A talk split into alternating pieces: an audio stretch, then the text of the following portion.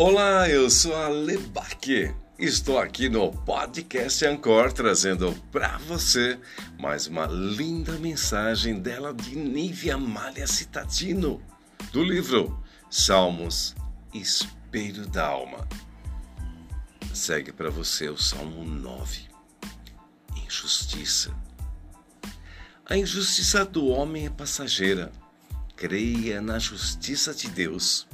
Deus defende a causa justa e direta e afasta tudo aquilo que é contrário ao nosso bem.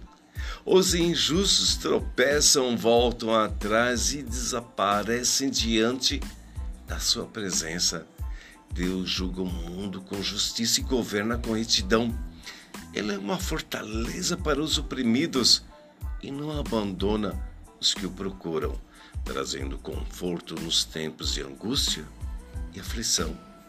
Lembre-se de que aqueles que fizeram a cova é que primeiro cairão nela, e aquele que esconde o laço sobre as folhagens é que primeiro prenderá o pé.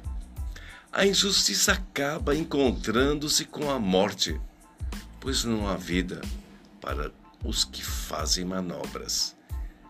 Todos serão julgados pelos seus atos.